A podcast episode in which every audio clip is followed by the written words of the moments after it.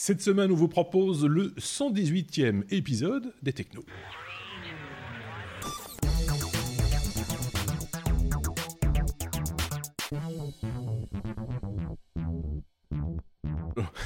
J'en vois deux qui font oh, c'est deux, c'est deux. Oui, c'est vrai, c'est le 218e euh, épisode, c'est marqué là en dessous en plus. 218e épisode euh, des Technos. Merci à mes petits camarades de me le rappeler, à savoir d'un côté Thierry Weber en direct de Lausanne, ou pas loin en tout cas. Et pas, loin. pas loin. Oui.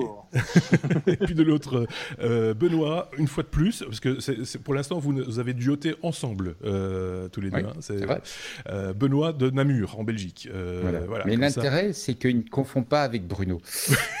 c'est ça. Parce que quand c'est Benoît et Bruno, je les. Tu vas voir, pas longtemps, il, il, risque quand même de m'appeler Bruno. oui, ça, ça, ça, reste venir, ça, ça, ça, reste de l'ordre du, du, possible. Euh, vous allez bien? Sinon, ça va? Tout se passe bien? La semaine s'est bien passée? Super bien. On est content d'arriver vers l'automne, bientôt le ski pour l'hiver. Non, non, tout va très bien. Oui, oui, c'est vrai. Effectivement. Euh, quelques remerciements à nos euh, charmants auditeurs qui nous laissent des messages régulièrement. Vous le savez, que ce soit sur notre chaîne YouTube ou sur le site Les Technos Sombre Papa, Léo C, Jacques Moreau, Jax, Guillaume Léger, euh, Duncan André, José euh, Singala, Raphaël Vinet, Arnaud VD, Arnaud VM, pardon, Olivier tout seul, et puis euh, Christine Lambin également. Merci à vous, merci à tous ceux qui demain, après-demain, après-après-demain laisseront des messages, des commentaires, etc. Ça nourrit la communauté, euh, ça nous nourrit aussi, parce que c'est vrai que des, des, remarques, des réflexions sur des sujets euh, divers et variés, bah, ça nourrit des conversations, et ça c'est chouette. C'est aussi pour ça qu'on fait ce podcast technologique chaque semaine. Il y a eu encore des annonces technologiques durant cette semaine, on va les aborder bien sûr dans notre abécédaire classique. Et on commence avec la lettre A comme Apple. Euh, bah oui, il y a encore des choses à dire autour d'Apple. Euh, par exemple, Benoît, toi, tu veux nous parler d'iMovie, qui gère les fonds verts sur iOS. Il va falloir euh, nous expliquer pourquoi c'est intéressant. Parce que c'est bien oui. et c'est utile. Donc iMovie, c'est l'application de montage vidéo d'Apple. donc il y, a deux applications de montage. Hein. Il y a Final Cut Pro est l'application euh, plus professionnelle euh, avec beaucoup, beaucoup de flexibilité.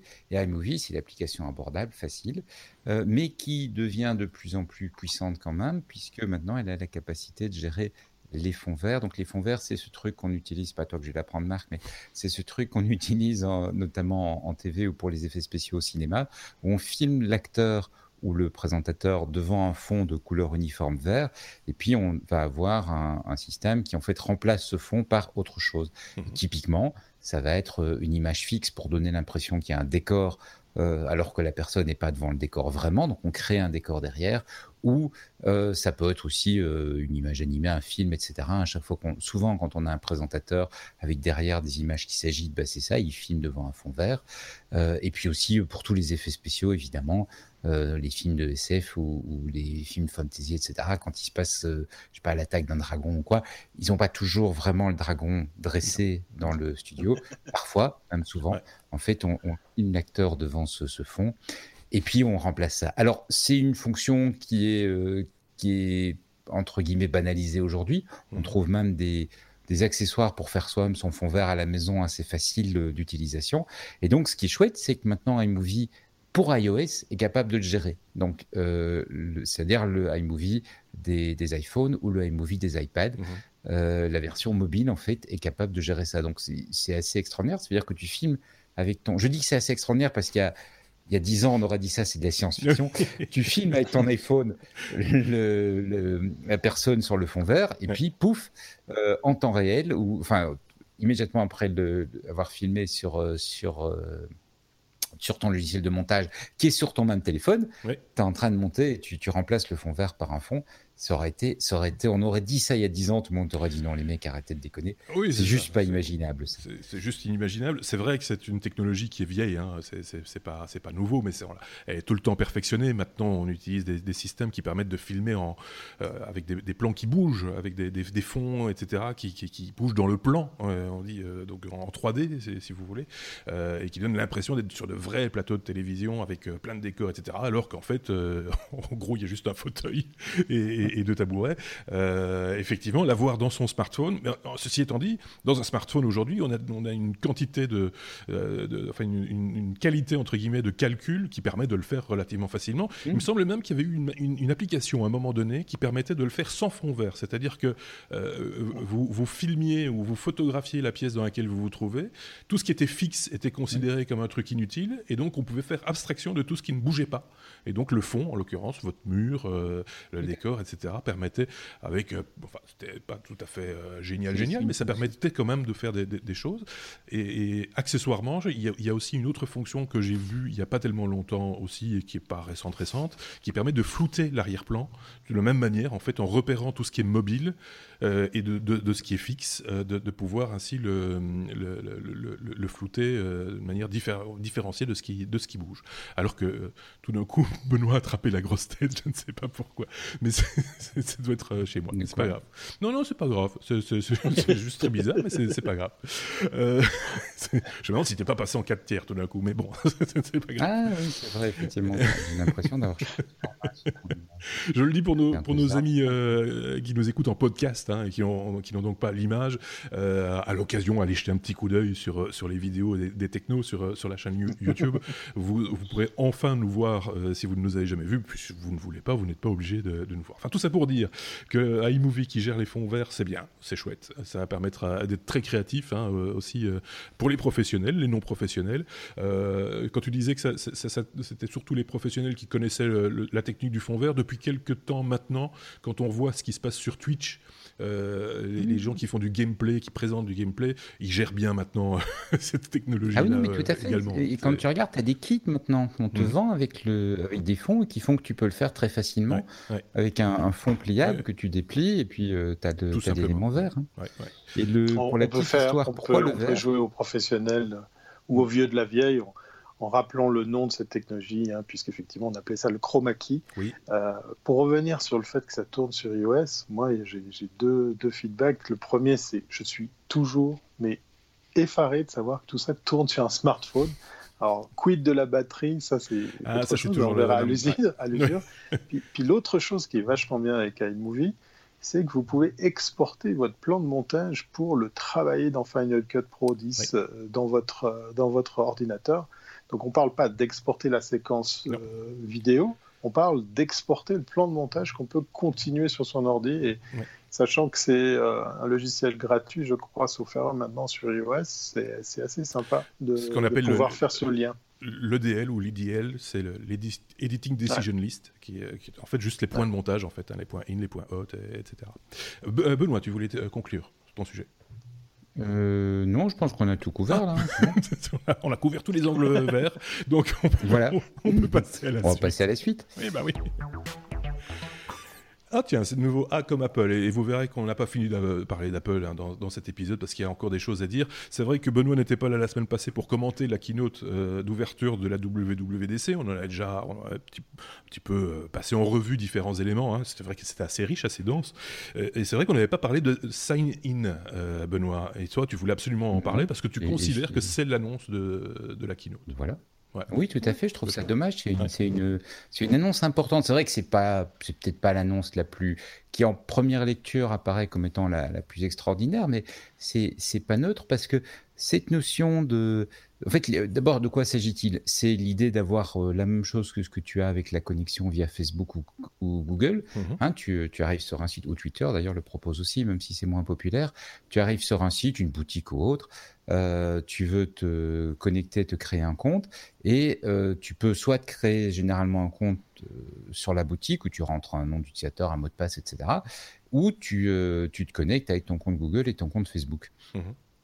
Le, petit effet subsidiaire de se connecter avec un compte tiers, bah, c'est que c'est plus facile.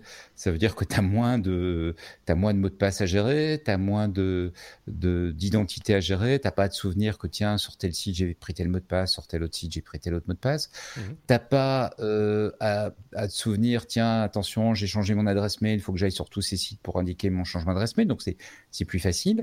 Euh, il y a aussi un élément quelque part de sécurité dans le sens où bah, on peut espérer, encore qu'avec Facebook récemment ça n'a pas trop été le cas, on peut espérer que les développeurs de ces solutions vont faire quelque chose qui va être un peu plus secure qu'un site unique. Parce que mm. si on imagine bien qu'Amazon, site marchand, a largement les moyens de faire quelque chose aussi secure que Google, tous les entre guillemets petits sites marchands qu'on trouve euh, qui ont des, des chiffres d'affaires beaucoup plus bas, bon, peut-être pas les moyens de se payer des spécialistes en sécurité qui vont mm. faire que leur site est vraiment totalement fiable et ça explique qu'il y a beaucoup de, de fuites aussi d'ailleurs.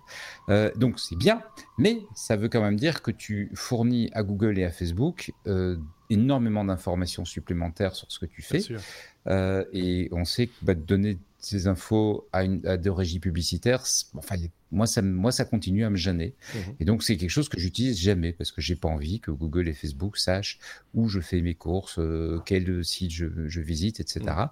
Ou dans la mesure du possible, éviter de leur donner trop d'infos.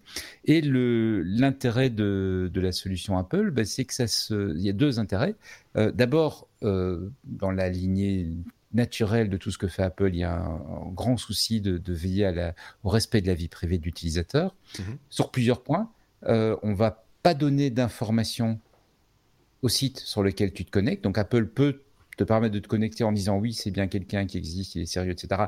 Mais euh, vous n'avez même pas euh, son adresse email. C'est toi qui choisis de dire si tu veux donner ton adresse mail ou pas. Si tu veux pas la donner, ils ont mis en place tout un système qui va quand même permettre au site de te contacter, mais sans que tu ailles toi à, révéler à aucun moment ton adresse mail. Et donc, si le site commence à te spammer, t'envoyer des trucs chiants, etc., tu peux simplement couper la connexion. Tu gardes vraiment le contrôle de la relation que tu vas avoir. Et ça, je trouve ça vraiment chouette. Deuxièmement, classique Apple, on va pas écouter ce qui se passe. Donc, par exemple, tout le système de forwarding de mails se fait sans qu'Apple conserve copie des mails ou quoi que ce soit. Apple s'engage à pas prendre de traces des sites sur lesquels tu te connectes. Donc, tu, tu, tu peux être en confiance mhm. par rapport à tout ça. Et le deuxième atout, c'est que ça fonctionne avec ton, ton iDevice. Donc, au lieu d'avoir à te souvenir d'un mot de passe comme sur Google, bah, tu, tu fais euh, ton, face, euh, ton Face ID, tu regardes ton smartphone et ça fait ta connexion. Donc, je trouve l'idée plus confortable et puis, pour moi, beaucoup, beaucoup plus rassurante par rapport à, au respect de la vie privée. Je croise les doigts pour que jamais Apple ne mange sa parole par rapport justement aux données personnelles, etc. Euh, et, ne sombre pas un jour et qu'on ne, soit pas devant un scandale euh, un jour par rapport à, ces histoires-là, parce que ça, ce serait source d'une énorme déception dans le chef de Benoît et de, tous les Apple fans du monde, je pense. Non, mais c'est vrai, c'est une richesse et en même temps, ça, a besoin d'être protégé. Je ne sais pas ce que tu en penses, Thierry. Bah, ça me fait penser à, cette fameuse affiche que j'ai vue en, janvier dernier sur ce, cet, hôtel euh, au CES qui avait eu euh, tout son, fichier, je crois qu'on en avait déjà parlé, mais qui avait tout son fichier client qui avait été piraté. Ils avaient surfé sur la vague pour dire, ben voilà, ce qu'il y a dans un iPhone reste dans un iPhone. Mmh. Euh, moi, je pense qu'il marque des points avec cette, ce, ce, nouveau service. Je crois qu'il y a pas mal de gens, il y a une prise de conscience qui est en train de réaliser, ah ouais, Google, Facebook, Mhm. joue avec notre data. Et puis, euh, l'autre chose qui est, qui est, vachement smart dans ce qu'ils ont présenté, c'est que c'est des emails aléatoires euh, qui sont utilisés le temps de la transaction. Donc, euh, quand bien même on voudrait essayer de capturer quelque chose au passage de son sign-in, de son, de son login, ça n'a ben pas de valeur. Ça, voilà, c'est juste assez puissant pour, je pense, rassurer pas mal de gens de s'y mettre moi, j'attends euh, vraiment, je suis impatient de voir qui seront les, prestataires de services qui vont plugger ce, système de login. je, suis curieux de voir ce que ça va donner. Tu en as déjà vu, toi, Benoît, qui, utilise déjà euh, Ça vient juste d'être annoncé. Hein. D'accord, ok. J'ai pas encore rencontré un site qui. non, non, mais je ne sais, je sais pas, en fait, d'ailleurs, pour être franc, si, si c'est disponible, s'il y a des sites qui l'ont intégré, ou si c'était l'annonce pour les développeurs. Oui, c'est ça, parce que euh, je le rappelle, dans le cadre de la WWDC, donc une conférence de développeurs, et donc c'est voilà, là, ça se justifie complètement d'en de, de, parler, d'amener ce. Ouais, je, pense, je pense qu'on va avoir des choses euh, cet automne. Oui, c'est ça. sur les iDevice, ça va devenir une, euh, une obligation. Donc, les, les ah sites qui vont les applications, pardon, qui vont proposer euh, qui proposent le login via Google Apple, euh, via Google ou Facebook, vont être obligés de proposer également le, le sign-in with, euh, with Apple. ce, qui, ce, qui, est assez logique, hein, si vous Ce qui est très logique. voilà, ok, ben c'est vrai, on, a, on, était pas, on était passé à côté de, de cette info-là la semaine dernière, c'est bien de l'avoir remise en avant cette semaine, Benoît, merci beaucoup. De nouveau, j'ai l'impression de tourner en rond. Ah, de nouveau, A comme euh, Apple, vous savez, cette euh, marque avec une pomme. Euh, pour parler cette fois-ci avec Thierry de Apple Pay, Thierry. Est-ce qu'il y a des choses à dire aussi de ce côté-là, manifestement? Oui, oui, oui. Oh, j'aurais pu faire R comme Revolut, parce oui, qu'effectivement, c'est de ça dont il s'agit. C'est c'était possible il y a encore quelques semaines de bricoler quelque chose pour enfin associer cette fameuse carte de crédit ou de prépaiement, enfin de, à, charger, puisqu'effectivement, effectivement, euh, c'est le principe de, de, Revolut, euh, qui ont signé des accords avec Mastercard et qui existent aussi en Visa. Mhm. Mais c'était super frustrant de ne pas pouvoir utiliser euh, eh bien, un service comme Apple Pay. il y avait effectivement des petites astuces, des choses à, bricoler pour pouvoir faire cohabiter les, les, deux systèmes. Mais ça y est, il y a plus d'une soixantaine de pays dans lesquels Revolut est associable avec votre compte Apple Pay.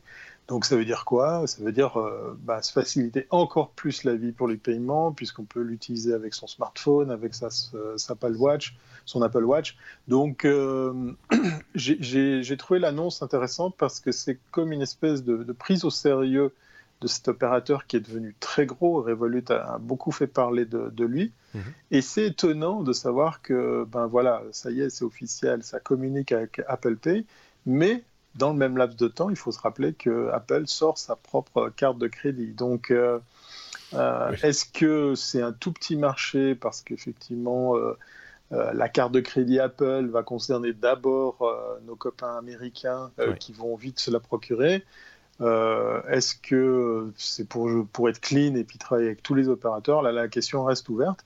Mais j'ai trouvé euh, très très smart de voir que Apple s'y mette et, mhm. reconnaissent les, les, services de Revolut.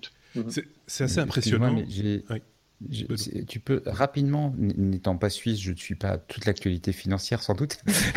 tu peux rapidement alors, rappeler ce que c'est Revolut parce que tu, en parles comme si tout le monde connaissait. J'avoue, que je ne connais pas. Oui, alors, si j'ai connu le nom, on m'a pas imprimé et je l'ai pas. Euh, je, vais, profiter d'envoyer. Je vais profiter d'envoyer un code promo à tous celles et ceux qui écoutent ce podcast. Je serais très volontiers, très très très content de vous inviter à utiliser les services de Revolut. Alors Revolut, on va on va revenir en arrière. C'est pas un service suisse, c'est un service anglais Mhm. À, la base, je crois que c'est même des, fondateurs russes qui sont venus avec euh, l'idée de proposer une carte euh, de prépaiement. C'est pas une carte de crédit en, soi, puisqu'effectivement, il faut d'abord charger le compte. Mais pour revenir sur la genèse de Revolut, ce qui a marqué le coup, c'était de, de se dire voilà, en trois jours, avec une app, avec une photo, avec une pièce d'identité, eh ben, vous receviez une carte de crédit qui est aussi valable, aussi euh, solide, aussi reconnue qu'une Mastercard, puisque dès les premières éditions de la Revolut, il y a le fameux logo euh, Mastercard. Mais qu'est-ce qu'elle a de mieux? Eh bien, elle est surtout très avantageuse pour, euh, pour l'utilisateur, puisque tout se fait en ligne, donc il n'y a pas de frais d'abonnement. En tout cas, dans la version de base, parce que maintenant ils ont multiplié les, les versions de, de cette carte, mais il n'y a pas d'abonnement vous payez, vous payez euh, je crois, une dizaine de francs ou une dizaine d'euros pour, pour la recevoir. En fait, ça paye juste l'envoi euh, postal. Mhm. Euh, comme je disais, il suffit de démarrer l'application, se prendre en photo, de rentrer les données, et puis, puis trois jours, on soit une jolie petite boîte qui est en plus très Apple dans, dans, cette, dans sa façon de présenter la carte.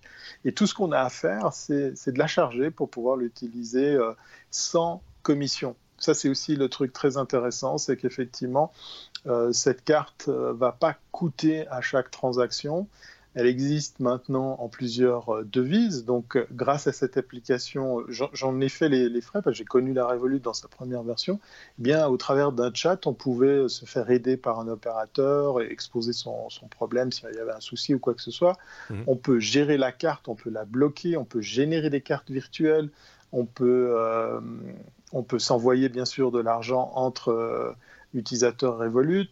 On peut avoir un compte en euros, on peut avoir un compte en dollars, on peut avoir un compte en francs belges. Non, là je déconne. Mais euh, voilà, on peut séparer les devises sans justement perdre euh, lors du changement de la, de la devise. tu as, des sous sur ton compte de, dollars, bah, hop, tu les mets sur le compte euro sans, sans, passer par par la case euh, commission de change ou quoi que ce soit.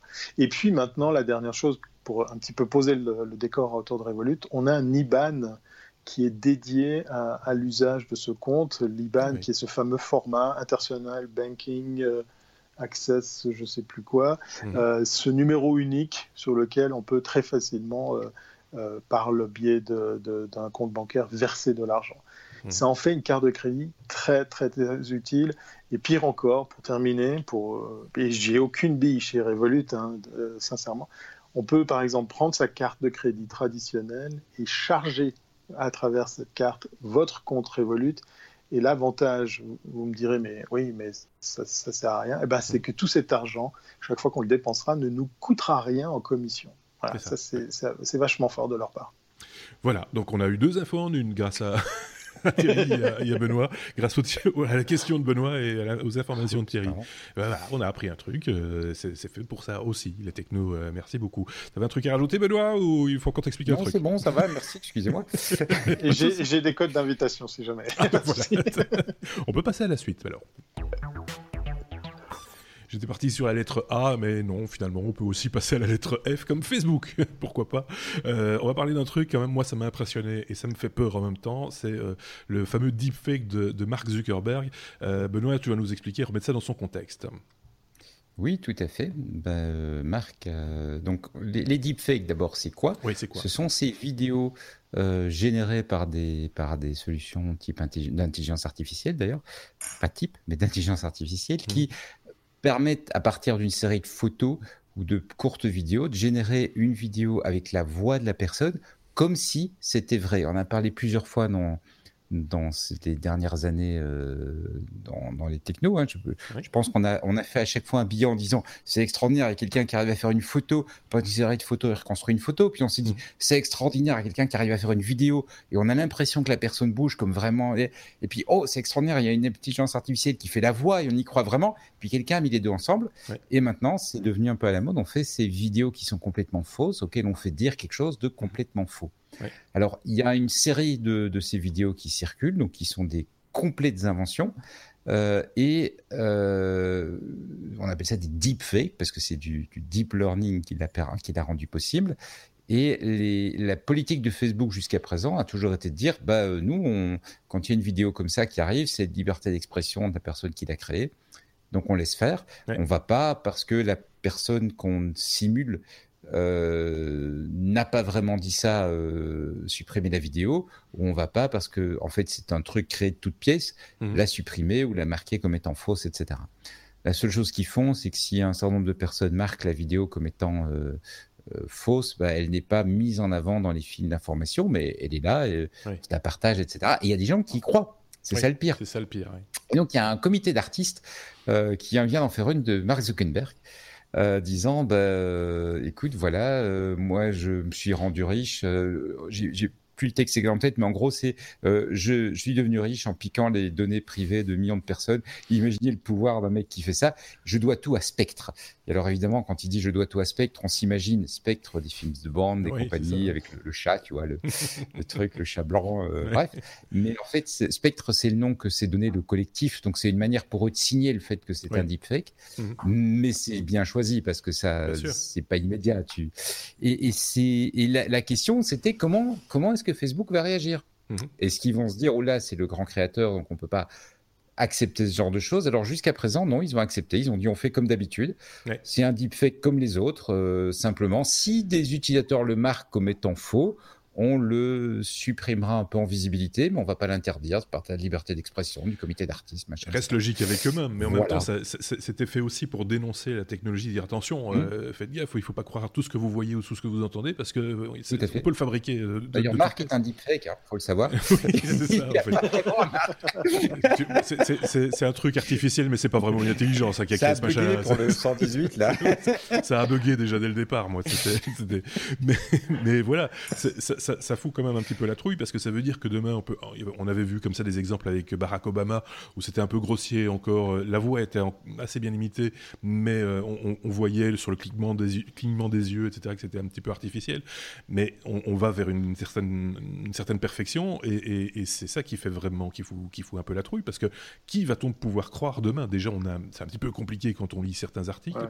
Euh, ça, devient, c'est en train de tuer l'information, ce truc. Hein. Euh, c'est ça que je vois, moi. et Zuckerberg est d'autant plus intéressant comme sujet de deepfake qu'en fait, euh, on, beaucoup de gens le connaissent de vue, mais n'ont pas l'habitude de l'entendre parler. On mhm. ne On voit pas des masses d'interviews de, lui quelque part. C'est pas, tu vois, Obama, il est sans arrêt à la TV, donc la petite imperfection va se voir. Un acteur, c'est la même chose. Lui, c'est moins vrai, mhm. et donc je pense que la vidéo est encore plus crédible à cause de ça. Je sais pas où ça va, mais ça, y va et c'est pas c'est pas super rassurant. Je pense qu'il y avait quelqu'un qui avait imaginé, j'avais lu ça dans un article il y a un an ou deux, euh, d'avoir une, obligation de, signature numérique de, tout ce qui était artificiel. Euh, parce qu'on parle aussi de création artistique avec des intelligences artificielles, etc. Mais que quelque part il y ait une, un tag euh, ou une, marque de fabrique, un numéro de série, que sais-je, qui soit qui soit automatiquement intégré à, à, ce type de contenu. J'imagine qu'on pourra le détourner demain. Donc ça sert plus à rien. Donc euh, voilà. Euh, Thierry, pour conclure peut-être, euh, si tu. Oui, je, je, suis, je, suis, amusé par rapport au, choix du, du, personnage. ça me fait penser à cette technologie. Je crois que c'était les Français qui avaient mis en place un, système qui était capable d'analyser une image pour voir les parties qui avaient été retouchées, photoshopées. là, on part d'une matière from scratch ou quasiment effectivement, euh, ça va être de plus en plus dur d'imaginer d'avoir des systèmes de contrôle.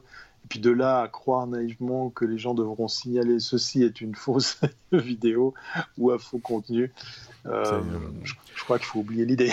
Oui, c'est ça. Et il y, a toute une série, il faut être clair aussi, de métiers qui seront appelés demain peut-être à disparaître parce qu'on euh, on n'aura plus besoin de, de, voix humaine pour euh, certains messages. Je pense aux messages que, que, l'on entend dans les gares et des choses comme ça, qui sont déjà des messages préenregistrés pour beaucoup. Même si demain il y a une urgence ou un message un peu, un peu particulier à faire passer, bah, plus besoin d'avoir quelqu'un. Il suffit de quelqu'un qui le tape sur un clavier et enter et, le message le message s'en va. Ou euh, certains certains animateurs de radio euh, ou, des voix de publicité ou des choses comme ça qui demain seront peut-être remplacés euh, en tout ou partie par des, intelligences artificielles. Faut, on va vers ça. on va vers ce genre de choses là je pense c'est clair. On va passer à la suite peut-être F comme Fujifilm. Et quand je dis F comme Fujifilm et qu'il y a Benoît dans le coin, je me doute que c'est pas qui nous en parler. à mon avis, tu auras des choses à, dire là-dessus, mais je pense, je pense que, que, ça, typiquement, c'est le genre de, sujet que Benoît nous apporte, nous apporte régulièrement, puisque c'est notre photographe dans l'équipe, hein, vous le savez. Euh, il a beaucoup de marottes, euh, mais euh, il en a une en particulier qui est justement la, la, photographie. Tu vas nous parler d'Instax Mini, un nouvel appareil de, chez, de chez Fujifilm, c'est ça hein? Ou pas? Ouais. Tout à fait, le petit nouveau, l'Instax Mini Liplay, euh, qui est le, dernier modèle dans la série des Instax. Les Instax, ce sont ces appareils à photo instantanée. Mhm. Euh, donc c'est, euh, pour faire simple, les Polaroid façon Fujifilm. sauf que c'est pas compatible avec les cartouches Polaroid, hein. mais c'est la même idée. Je fais mhm. ma photo, et euh, par un développement chimique, la photo sort immédiatement et je peux la voir tout de suite. On avait, déjà parlé de, l'imprimante, hein, je pense, de, parce qu'il existe une imprimante euh, qui, fonctionne. On avait parlé déjà ça dans un hors-série. On avait parlé de l'imprimante dans un hors-série. Euh, donc, c'est un produit qui marche très très bien pour Fujifilm. Mhm. En fait, c'est assez je ne sais pas s'il faut dire amusant, mais c'est assez remarquable, disons. C'est assez remarquable. Tu regardes les, statistiques de vente actuellement du, matériel photo, ça chute Mhm. Euh, à travers à peu près tous les, tous les fabricants. Et puis tu regardes les statistiques du Fujifilm et globalement, globalise beaucoup de choses, donc on, est obligé de regarder sur du globalement. Mais globalement, on se doute que ça va pas trop bien, mais l'Instax sauve la, sauve la partie, et, ils se font tellement de pognon avec qu'ils peuvent, pardon, se permettre de continuer à fabriquer des appareils numériques sur lesquels ils perdent de l'argent, ou, en tout cas où ils n'en gagnent pas beaucoup. Euh, c'est un produit qui est vraiment un, produit tendance pour le moment, qui, qui marche vraiment très fort, et donc Fujifilm continue à sortir des appareils. Alors, ils ont toute une série de gammes qui sont des appareils photo purement argentique, mhm. dans le sens où c'est la photo que tu fais directement imprimée sur le film et puis le film sort. Mhm. Euh, ça marche pas mal, mais c'est des produits qui, marchent bien en final euh, auprès des jeunes et les jeunes ça leur coûte assez cher puisque chaque fois que tu sors une photo c'est un euro en gros hein. ça dépend de si tu as une promo sur le pack du film etc mais en gros c'est de l'ordre d'un mhm. euro donc c'est un peu cher en argent de poche et donc euh, maintenant ils ont développé des, modèles un peu hybrides avec un, un mode photo numérique et donc la possibilité de me sur une petite carte, etc. Et la possibilité d'imprimer la photo qui est chouette, et donc de ne pas imprimer celles qui sont, euh, qui sont un petit peu plus ratées. Et le dernier modèle, donc c'est le Liplay, euh, qui en plus de faire appareil photo numérique euh, possibilité d'imprimer les photos à la demande, euh, est également capable de fonctionner comme une imprimante depuis ton smartphone. Donc tu peux euh, prendre les photos que tu as prises avec ton smartphone, tu, tu, les envoies et tu te les imprimes et tu te les, tu te les rends, tu t'étires. Quoi. Et ils ont rajouté un dernier truc qui est complètement gac, c'est un enregistreur audio. Mmh. La, sur la photo, le, le display imprime un QR code mhm. et quand tu passes euh, ce QR code sur ton smartphone, ça te lance le son, ça va télécharger le son qu'ils ont envoyé, donc ils ont enregistré le son et ils l'envoient sur un serveur et ça te le télécharge euh, sur, ton, sur ton smartphone. Donc, tu, entends un petit son. Tu, tu, commentes, tu, peux par exemple commenter la photo que tu prends et on, entendra ton commentaire, c'est ça l'idée ou... Oui, c'est très court, hein, donc c'est un son de 10 secondes, donc c'est ouais, bah, quand même censé être un peu rigolo, quoi. C'est pas. Oui, mais enfin, c'est très ludique en fait. C'est très ludique. Parce que tu fais une photo. C'est des boîtiers qui sont très ludiques, hein. c'est pas. Euh, tu fais ça à un anniversaire ou tu vois. Voilà. C'est là où c'est hey, Joyeux anniversaire Benoît, pouf, bah, et, tu, reçois le, son en plus d'image, ça remet les choses dans le contexte, c'est plutôt rigolo. C'est euh, voilà. c'est des petits boîtiers sympas, rigolos. Voilà. ça coûte cher ce genre de, petites bêtises ou... Alors ça coûte 169 euros. Euh, le, boîtier et comme je disais il faut voir avec les promos etc mais en général un film c'est une dizaine d'euros pour 10, 10 tirages plus ou moins 2 euros c'est marrant. Donc ça fait à peu près un euro l'unité peut-être pas inventer des choses, mais en tout cas euh, prendre, prendre différents éléments comme la photo instantanée, le son, le web, le QR code, machin, etc., et en faire quelque chose. C'est ça que moi je trouve ça assez génial, de, de, cette audace-là d'aller vers ce, ce, genre de produit un petit peu qui peuvent paraître totalement farfelus, et en fait, quand on y réfléchit bien, tiens, c'est vrai, ça peut, ça peut, ça peut faire plaisir, ça peut, ça peut amuser, c'est voilà, c'est plutôt sympa, hein, Thierry. Oui, ça, me fait penser qu'en fait, ils sont très forts, ils arrivent à faire perdurer cette technologie. Euh, avant, on citait Polaroid. Alors, le coût de l'enregistrement hein. audio, ouais, voilà. Et puis, le coût de l'enregistrement audio euh, rattaché à la photo, je l'avais vu sur certains petits appareils euh, numériques. là, ça peut être sympa avec le QR code. Il y a un petit côté, tiens, va chercher, il y a peut-être quelque chose de rattaché mm. à cette image. on est un peu dans, dans l'espresso de la photo même si 169 euros, c'est c'est plus tellement le prix de, la machine à café parce qu'on on la trouve maintenant très très bon marché. Euh, et puis, ben voilà, il faut dégager des marges sur les consommables. Mais moi, j'aime bien le retour à l'impression physique. Ça, moi, ça me parle. J'ai jamais acquis, ou, ou à part peut-être sous la forme de cadeau, j'ai offert ce genre d'appareil.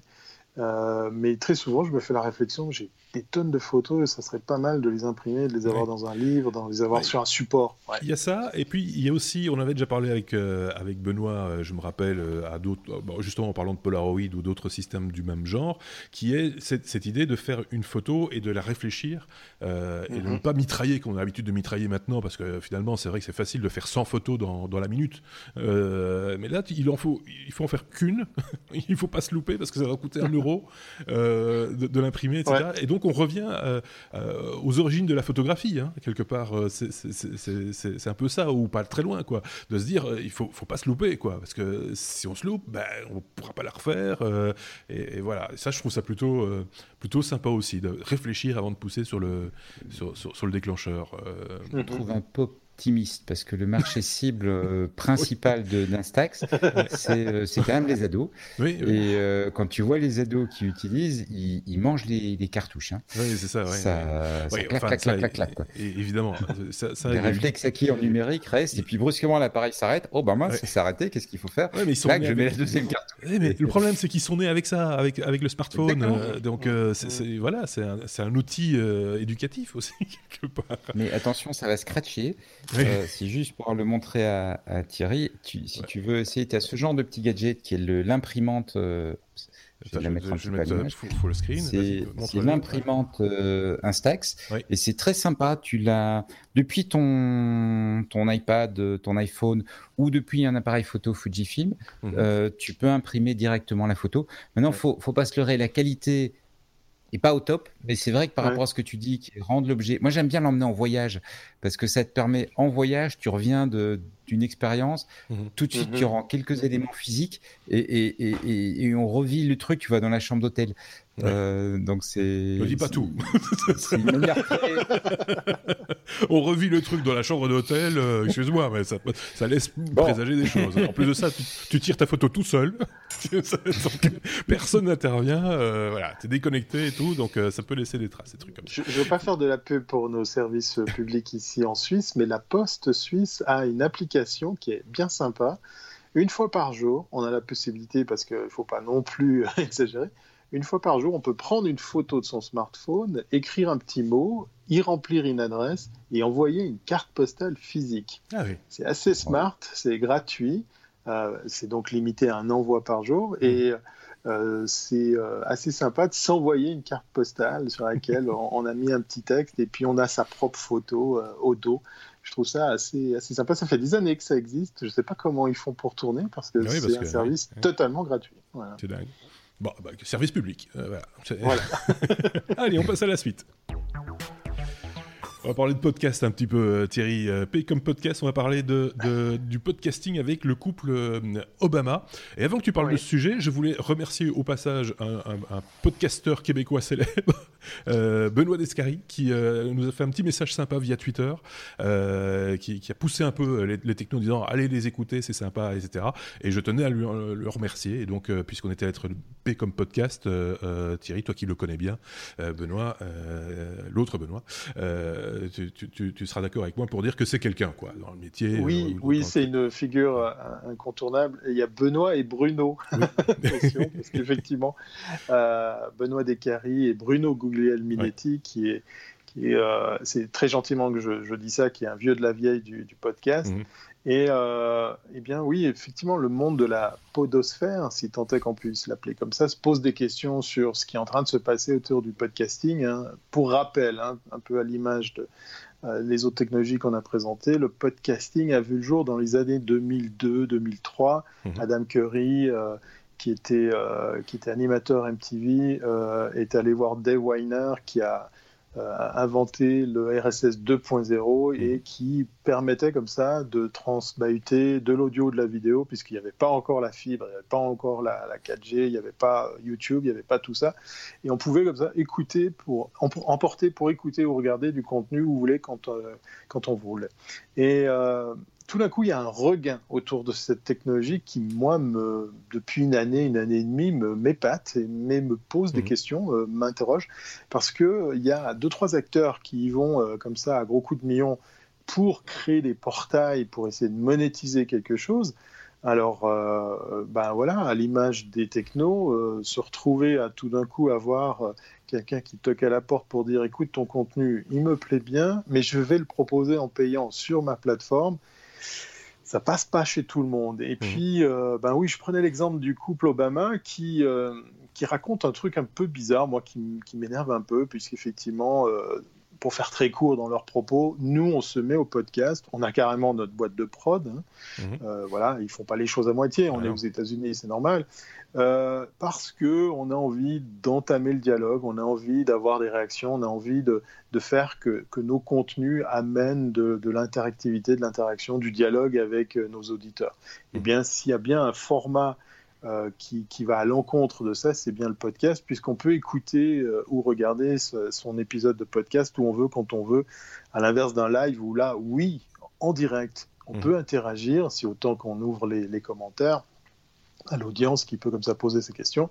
Euh, j'ai de la peine à, les voir crédibles là-dedans. Mais je sais qu'ils vont bien faire les choses parce qu'effectivement, on le sait, Obama a toujours bien soigné son, marketing et sa com. Mmh.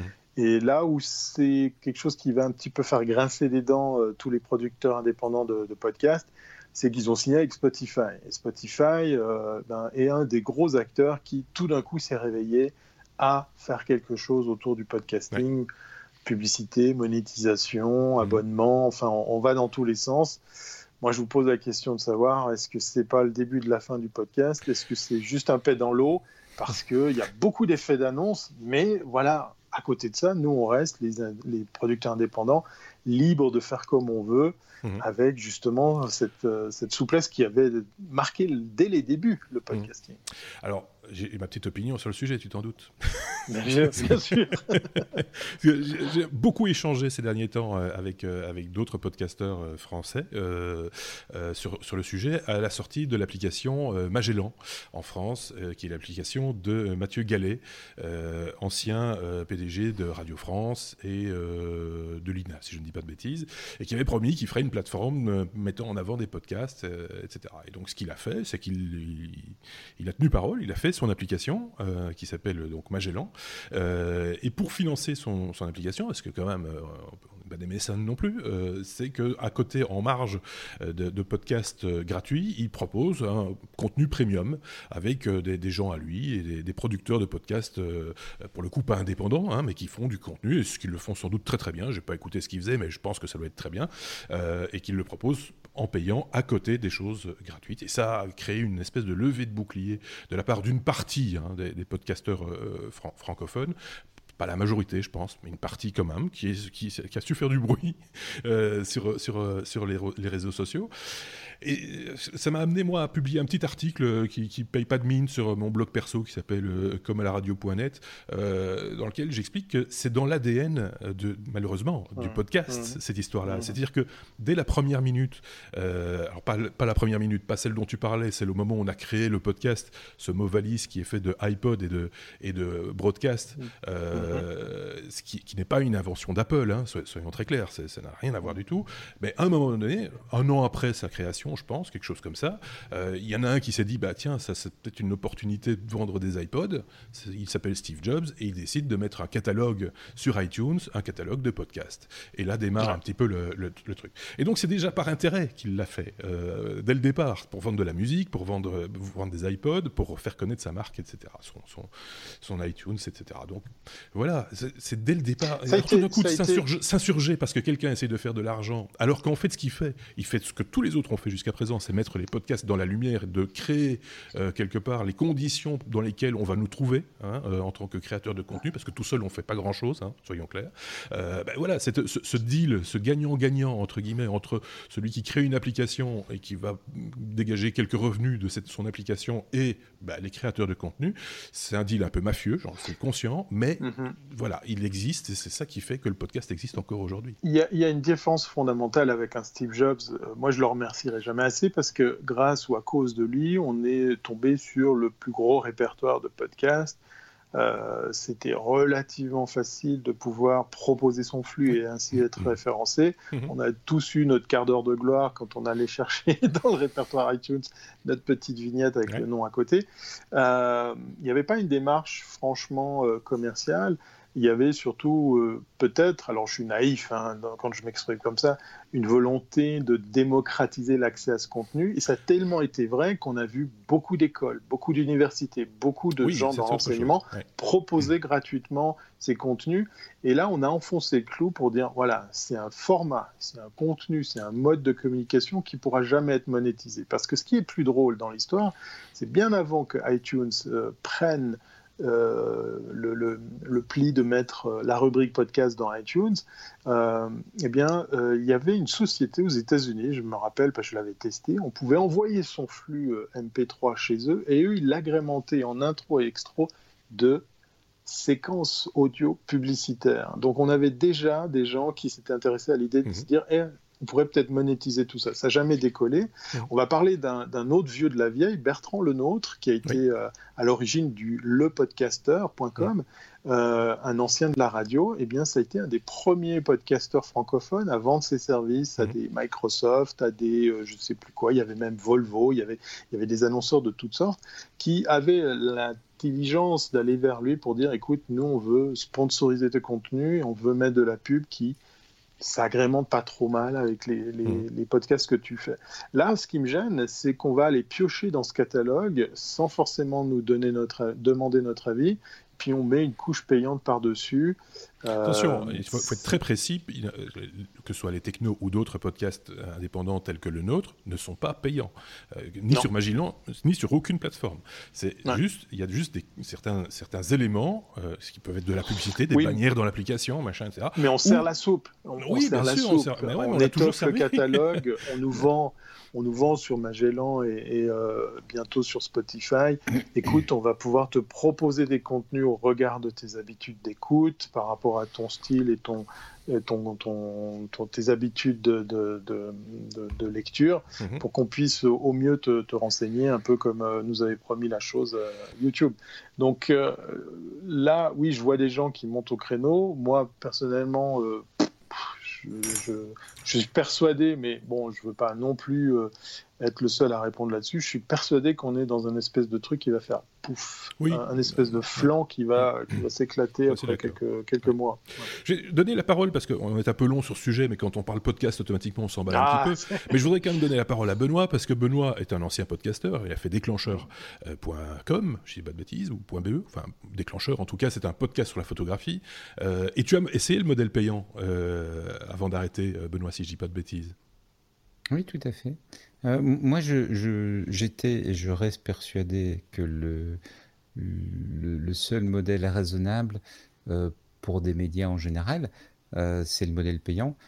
pour un truc extrêmement simple, la pub, ça n'a pas beaucoup de valeur. C'est Seth Godin, qui est un gourou du, du marketing. Enfin, il est gourou de, gourou de plein de choses maintenant, mais qui a démarré comme gourou du marketing il y a une vingtaine d'années, avait fait le constat. Mais en final, le jour où on commence à mesurer l'efficacité de la publicité, on se rend compte que ça vaut pas grand-chose. Mmh. Et comme les, les, sur Internet, c'est très facile de mesurer, ben, euh, ça veut dire que forcément, les publicités vont se vendre pas cher et de moins en moins cher. Et le, le, le truc, c'est qu'effectivement, quand tu, que tu vois, ce qu'on a vu, c'est une baisse colossal de, des revenus liés à la publicité mmh. euh, et qui ne cesse d'ailleurs de continuer à baisser. Euh, et en fait, le, le, seul modèle qui, est, qui me paraît être viable, et quand je vois des, des, médias, je parle de façon générale, pas uniquement des podcasts, mmh. des médias qui fonctionnent et qui, qui, dans lesquels je pense qu'il y a une capacité de pérennité, c'est tous des médias qui ont élaboré avec des formules très différentes, mais une formule payante où on demande aux gens de, bah, de payer un tarif raisonnable par rapport à la, qualité de ce qu'on apporte. Et quand je pense à ça, je pense euh, que ça va de Netflix qui te demande tes, 10 euros par an, euh, par mois, pardon, tes 10 euros par mois pour, euh, pour avoir accès à, leur contenu et plein de plein d'autres choses. Je pense à, une série de magazines spécialisés qui te qui te proposent comme ça de, de le contenu sur leur application, mais qui est payant. Euh, avec euh, quelques articles qui servent de, de, de produits d'appel. Je pense au Guardian, un, un journal anglais euh, qui a un modèle complètement différent, qui dit tout, nos, tout notre contenu est complètement gratuit. Enfin, tout notre contenu est accessible gratuitement, mais si vous voulez qu'on continue, il faut que vous nous souteniez, qui est un peu le modèle de Wikipédia aussi, qui est de dire on a besoin que vous soyez derrière nous. Pour moi, c'est le seul modèle raisonnable. C'est une forme de, crowdfunding. C'est de la hein. valeur, et donc il faut, il faut, il faut pas compter sur la publicité pour le. Mmh. Parce que pourquoi? Parce qu'en fait, pour que la publicité rapporte à quelqu'un, il faut vraiment être une régie. Mmh. Les seules personnes qui peuvent gagner leur vie en faisant de la publicité, c'est des intermédiaires parce qu'ils arrivent à euh, mmh. amalgamer une telle masse, et donc c'est les Google et les Facebook Ils font des volumes qui, prennent toute la valeur. Euh, mais, mais, parce qu'ils n'ont pas à créer le contenu tout ça pour dire que euh, sur cette histoire de, Magellan et autres applications, hein, euh, ce, qui a mis le feu aux poudres aussi, c'est le fait que le service public français pas, ne veut pas être sur euh, ce type d'application, mais ça c'est pour des raisons qui leur sont propres, parce qu'on dit ah ouais mais c'est des produits gratuits. Non, ce que produit les, podcasts produits par par Radio France en l'occurrence, c'est pas du contenu gratuit, il est payant, il est payé par les impôts des gens, et donc il n'y a aucune raison de servir de produit d'appel à une société privée quand on a quand le produit d'appel en question a été payé par euh, par, euh, par, euh, par le contribuable. C'est un tout autre débat. Ça n'a rien à voir avec les podcasteurs indépendants parce que j'ai l'impression qu'il y a eu un peu un amalgame aussi là derrière. Oh, on va faire comme Radio France parce que on a 200 auditeurs et qu'on va se permettre de, de, pouvoir engueuler un mec en français sur les réseaux sociaux. Parce qu'il y a un petit peu de ça aussi. Il n'y a pas la barrière de la langue, donc on se lâche un petit peu plus facilement, sans doute aussi. Enfin, tout ça pour dire que c'est un gros bazar, un gros truc. Mhm. Moi, je dis. Mhm Les technos sont sur Magellan, j'en suis pas mécontent. Euh, vous pouvez nous y retrouver une fois de plus à un endroit. Euh, nous, si on fait un podcast, c'est pour être écouté et pas pour, euh, pas, pour être blasé dans, dans, notre coin. On, accepte toutes les critiques et tout ce que, tout ce que vous voulez. voilà, l'essentiel, c'est d'être à disposition des gens le plus possible. Je serais beaucoup plus embêté si demain on nous saucissonne nos épisodes pour y mettre dedans de la publicité ou qu'on détourne notre propos pour une raison X ou Y, qu'on fasse du deepfake de, de, de Benoît ou de Thierry euh, sur base des, contenus de techno, là, je ne serais pas d'accord, évidemment. Mais là, en l'occurrence, notre produit n'est pas dénaturé et, euh, on ne se sent pas plus mal. On n'est pas moins riche aujourd'hui ou plus riche aujourd'hui qu'hier. Donc euh, voilà, c'est tout ce que je voulais dire. Juste encore une toute petite parenthèse par rapport au, contenu du fichier RSS 2.0 dont tu parlais, Thierry. C'est aussi un petit peu l'époque. Alors, je ne sais plus très bien si c'était le, point de départ ou le point d'arrivée de ce qu'on a appelé le Web 2.0 et euh, cette idée de, de, web que l'on partage, un truc un petit peu, un petit peu bleu, hein, euh, les blogs, ah on va partager mes, je vais partager mes billets de blog avec mon flux RSS, là là là, oui, oui, ça partait d'une bonne, euh, c'est une utopie. Ça partait hein. d'une bonne idée. Et oui, mais c'est une utopie. Histoire, on pouvait, on pouvait encapsuler de l'audio en MP3, de la vidéo en MP4 et du PDF. Donc c'était aller très loin dans l'idée du partage. Oui, le partage. Voilà, je crée du contenu, je le donne à tout le monde. Non, enfin, à un moment donné, euh, c'est bon. on, a assez erré avec, euh, sur Internet hein, et sur le, web en particulier vers euh, tout ce qui était gratuit. La culture du gratuit a fait son temps, comme tu l'expliquais, Benoît. Et là, maintenant, il va falloir peut-être passer à la caisse, oui, pour avoir du contenu de qualité. Ça, risque d'être un petit peu le cas. On était très long sur ce sujet. je t'en veux beaucoup, Thierry, sur ce coup-là. je rigole, je rigole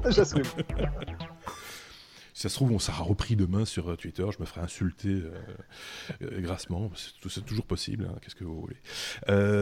Thierry, encore toi, on va parler de look, on va être un petit peu plus léger pour le coup, et, c'est plutôt une brève ça, parce qu'on l'avait un petit peu évoqué déjà la semaine passée.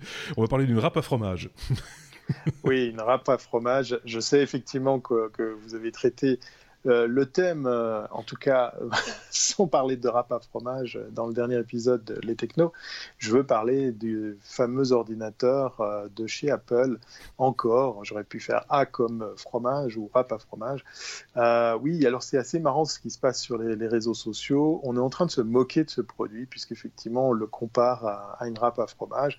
Je parle de ce fameux, voilà, l'image la plus parlante de ce fameux Mac Pro qui revient dans sa forme initiale. Alors moi, je voulais pas faire 15 ans sur le sujet parce qu'effectivement, bon bah voilà, peut-être que ça ressemble à une râpe à fromage.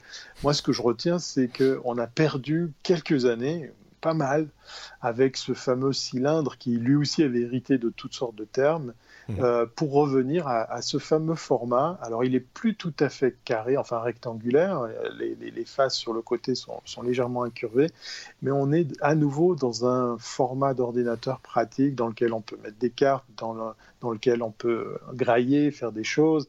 Euh, il y a d'ailleurs pas mal de, gifs animés qui se baladent sur les sites Apple où on montre en deux secondes comment ouvrir le capot. Et puis, euh, ben voilà, effectivement, lors de la WWDC, on a même annoncé une option, les roulettes pour cet ordinateur. C'était applaudi. Euh, Alors, ce que j'adorais, c'est les applaudissements. Ça partit très fort et puis ça s'est calmé très vite comme ça en disant mais qu'est-ce qu'on applaudit en fait? Qu'est-ce qu'ils ont fait? Oui, voilà, voilà. et on ne parlera pas de l'écran qui va avec. non, il met son hein. pied. Ça, a déjà été traité.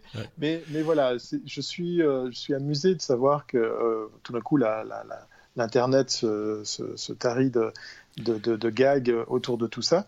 Et puis, on le disait hors caméra, euh, c'est vrai que cette WWDC, elle est particulière, pour revenir un petit peu quand même sur, sur, sur cet event, puisqu'elle est porteuse de beaucoup d'annonces de sorties matérielles. Moi, c'est mmh. ce que j'ai retenu de cet event, c'est que tout d'un coup, Apple, qui avait euh, axé toutes ces annonces précédemment sur du service, ben là, tout d'un coup, allez, on se réveille, on revoit notre copie, mais j'ai envie de dire tout ça pour ça. C'est trop tard. L'ordinateur en question est très cher dans, sa version idéale.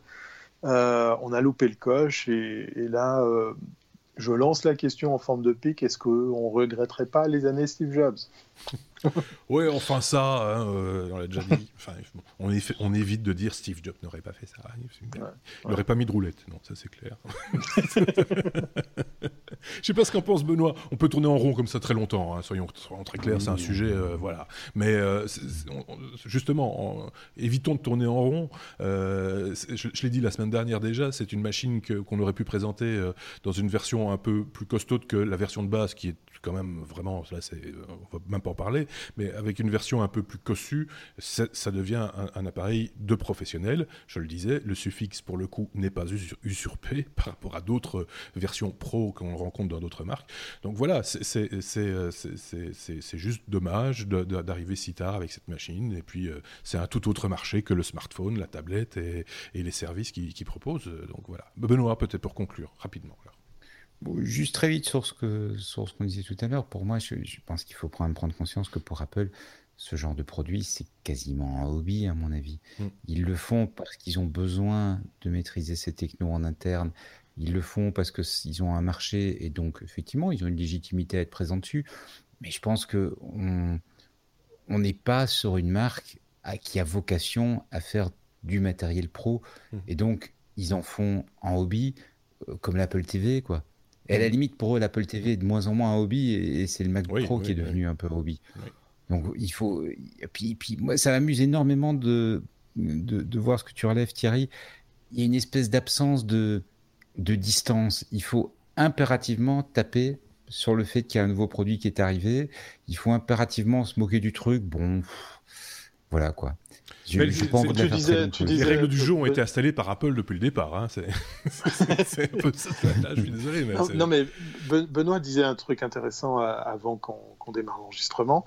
C'est peut-être ça euh, sur lequel il faut qu'on réfléchisse. En tout cas, Apple faudra une fois qu'il se, se penche sur la question, est-ce qu'il ne faut pas arrêter justement la gamme Pro parce que ce n'est pas un constructeur de matériel Pro, puisque comme tu le disais Benoît, le, matériel Pro ou les constructeurs euh, de solutions Pro sont très conservateurs et donc de ce fait, ce n'est pas du tout euh, l'apanage d'une marque comme Apple de, de s'enfoncer, enfin d'insister dans, dans, cette direction. Quoi.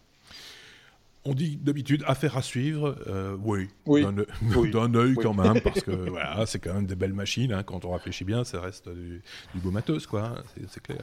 Donc on reste toujours un petit peu passionné par le truc, il faut bien le dire. On passe à la suite. C'est Benoît qui va nous parler de Microsoft. Ça me fait rire. si on a un Apple fan dans la bande, c'est bien lui.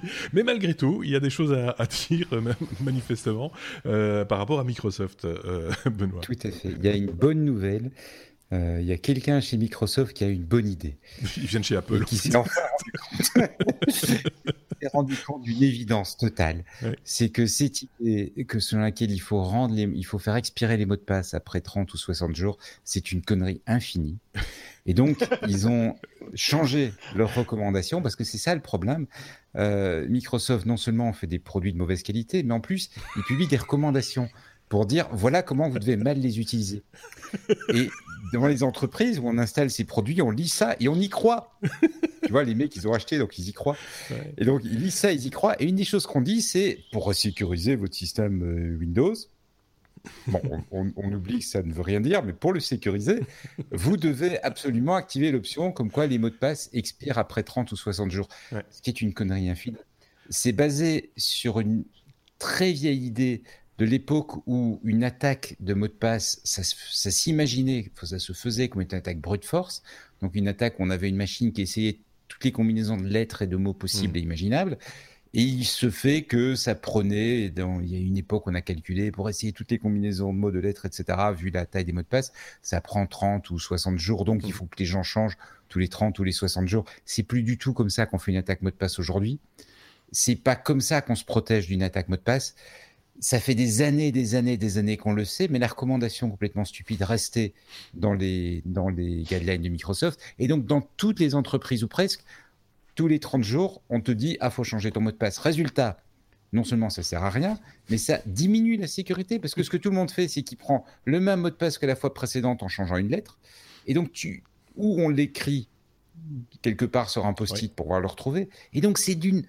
Bref, bonne nouvelle il y a quelqu'un chez Microsoft qui s'est réveillé, qui s'est dit là, c'est vraiment trop ballot. Et ils ont changé leurs recommandations. Et donc, on peut espérer que d'ici 6 euh, mois, 9 mois, 1 an, le temps que les administrateurs système se réveillent. Dans toutes les entreprises, cette fonction complètement stupide soit désactivée. Donc dans 10 ou 12 mots de passe, quoi. Donc je suis, rassuré, il y a des ingénieurs chez Microsoft. c'est vache. Non, mais ça, me fait rire parce que j'ai reçu, pas plus tard que ce matin, en allumant euh, mon ordinateur au bureau, j'ai eu la notification où on me disait n'oubliez pas de changer votre mot de passe dans les 15 jours. Et donc, euh, chaque fois que je vois ça, je me dis mais non, c'est juste pas possible. C'est euh, se rappeler, ah, mon petit truc mnémotechnique, tac, tac, tac, tac, tac, voilà, et c'est bon, et ça passe, et, voilà, si on, a, si on en a un, on les a tous, mes mots de passe, pour le coup. c'est voilà. J'en suis pas fier, hein, mais c'est le système qui veut ça. Je veux dire, mais voilà, c'est quand même particulier les, les la manière dont les choses changent euh, quand on se pose un petit peu, quand on prend un peu de recul. Des, fois, on, prend, on a l'impression que ces décisions ont été prises un petit peu à l'emporte-pièce, en disant c'est comme ça, euh, quelqu'un a décidé, on ne sait pas qui, hein, mais un type. Ah, mais, euh, mais dans, dans l'informatique, il y a plein d'exemples où en fait ça tenait à une ou deux personnes. Oui, c'est ça. Je ne sais pas si vous vous rappelez cette histoire de, du, fameux clavier qui devait être modifié, adapté à Windows. Mhm. C'est un ingénieur d'IBM qui a dit non, non, moi je ne touche pas mon clavier, le layout de mon clavier, vous vous débrouillez. Et on a hérité, à cause ou grâce à lui, du Control Alt Delete pour euh, appeler le gestionnaire de tâches ou se loguer ou se déloguer sur une session Windows. Mhm. C'était sur NT, je crois, à l'époque. Donc, euh, pourquoi? Bah, Parce que ce monsieur ne voulait pas reproduire ou refabriquer des, claviers en ajoutant une touche spécifique, ce qui a changé depuis, puisque côté Mac comme sur PC, on a maintenant des touches euh, dédiées au, système d'exploitation. Comme on est tellement habitué à faire CTRL Alt Delete, surtout avec Microsoft, euh, c'est que la touche, euh, en fait, la touche Microsoft, elle sert juste à appeler le menu démarrer, en fait. c'est voilà, pour arrêter. C'est bien logique, tout ça est très très logique, comme, comme toujours. Allez, on va parler un peu de ton pays, euh, Thierry, la Suisse euh, et la technologie suisse que tu défends euh, avec ardeur, il faut bien le dire, par bons et par vaux. mais quoi mais, pas, mais pas, uniquement, aussi, aussi au-delà. et, donc, c'est bien de parler aussi de ce, que, de ce qui va se passer prochainement en Asie. Oui, en fait, à l'heure où on se parle, c'est quasiment les dernières heures que, que c'est en train de se, se, terminer. Euh, oui, je ne pouvais pas résister euh, à, l'invitation dans les technos de faire un peu de chauvinisme pour mon pays, puisqu'effectivement, à l'heure où on se parle, se tient le CES Asia. Mhm. Oui, euh, la marque CES, le Consumer Electronics Show, hein, qui a vu le jour il y a ça des dizaines d'années à New York, puisque c'est là que ça a commencé avec de l'électroménager, des téléviseurs, des machines à laver, puis après qui s'est déplacé euh, sur Las Vegas parce que c'était euh, la ville la plus à même d'accueillir autant de monde, eh bien c'est une marque qui s'est euh, qui s'est dupliquée puisqu'on a le CES Asia. Alors il n'est pas aussi grand que celui de, Las Vegas, mais c'est devenu un, rendez-vous important. Et, et, le pavillon suisse a décidé, un peu à l'image de, la petite semaine passée à Paris à Vivatech, de, de, s'essayer avec son, son pavillon, d'accompagner plusieurs startups suisses pour pouvoir eh bien, euh, encore mieux rayonner autour de, toutes les belles technos qu'on a.